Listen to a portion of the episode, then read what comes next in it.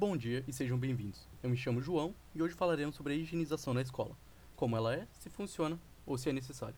Vamos começar? Todos nós já sabemos o que é higiene: escovar os dentes, tomar banho, lavar as mãos e muito, muito mais. Mas para que fazer isso tudo? Bem, a higiene não existe só para deixar os nossos dentes branquinhos e as nossas mãos lisinhas, mas sim ela serve para a nossa saúde no geral, tanto em combater vírus e também como doenças, principalmente em tempos como estes na nossa quarentena atual.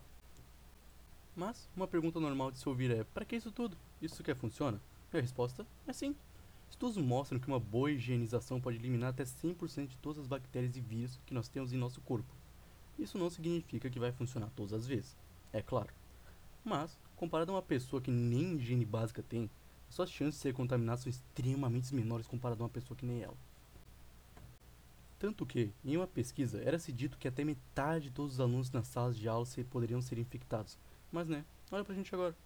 Dois meses depois não tivemos nenhum caso alarmante até agora. Então, acredito que pode-se dizer que todas essas regras de higienização foram um belo de um sucesso pra gente. Mas enfim, ficamos por aqui. Muito obrigado por ouvir este podcast e espero que tenham aprendido alguma coisa. Um tchauzinho para todos vocês. Este podcast foi elaborado nas aulas de mídias digitais. Os professores responsáveis são Tairine Gabriela e Rodrigo César. Tchauzinho.